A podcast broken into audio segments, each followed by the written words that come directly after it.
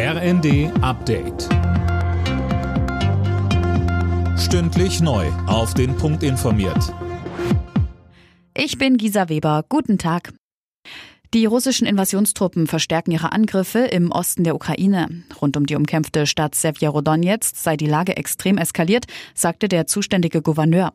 Die Rede ist von pausenlosem Beschuss. Die ukrainischen Truppen bereiten sich offenbar auf dem Rückzug vor, um nicht eingekesselt zu werden.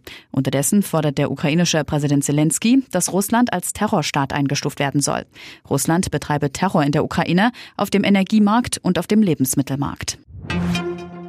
Die SPD rudert beim 2-Prozent-Ziel für die Verteidigungsausgaben zurück. Parteichefin Esken sagte der Frankfurter Allgemeinen Sonntagszeitung, man werde das Ziel nicht in jedem Jahr gleichermaßen erreichen.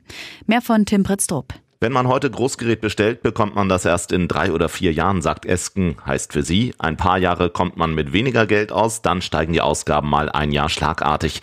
Man müsse sich über die Realitäten der Beschaffung im Klaren sein, sagt sie. Heute Abend treffen sich Vertreter von Ampel und Union, um über das 100 Milliarden Euro Programm für die Bundeswehr zu verhandeln. CDU und CSU verlangen, dass das Geld ausschließlich in bessere Ausrüstung für die Truppe fließen soll. Fünf Tage nach dem Schulmassaker mit 21 Toten in der US-Kleinstadt Uvalde wird US-Präsident Biden dort heute erwartet. Imme Kasten berichtet. Mit seiner Frau Jill wird er gemeinsam mit Bewohnern der Stadt um die Opfer trauern, teilte das Weiße Haus mit.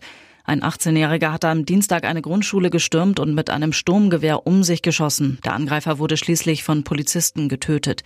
Die Tat hat auch wieder die Diskussion um schärfere Waffengesetze in den USA entfacht. Präsident Biden forderte erneut eine Verschärfung. Die Republikaner mit Unterstützung der mächtigen Waffenlobby NRA stemmen sich aber seit Jahren dagegen. Und rund um das Champions League-Finale in Paris sind fast 70 Menschen vorübergehend festgenommen worden. Vor dem Anpfiff hatten sich chaotische Szenen abgespielt. Offenbar hatten tausende Liverpool-Fans versucht, ohne gültiges Ticket ins Stadion zu kommen. Alle Nachrichten auf rnd.de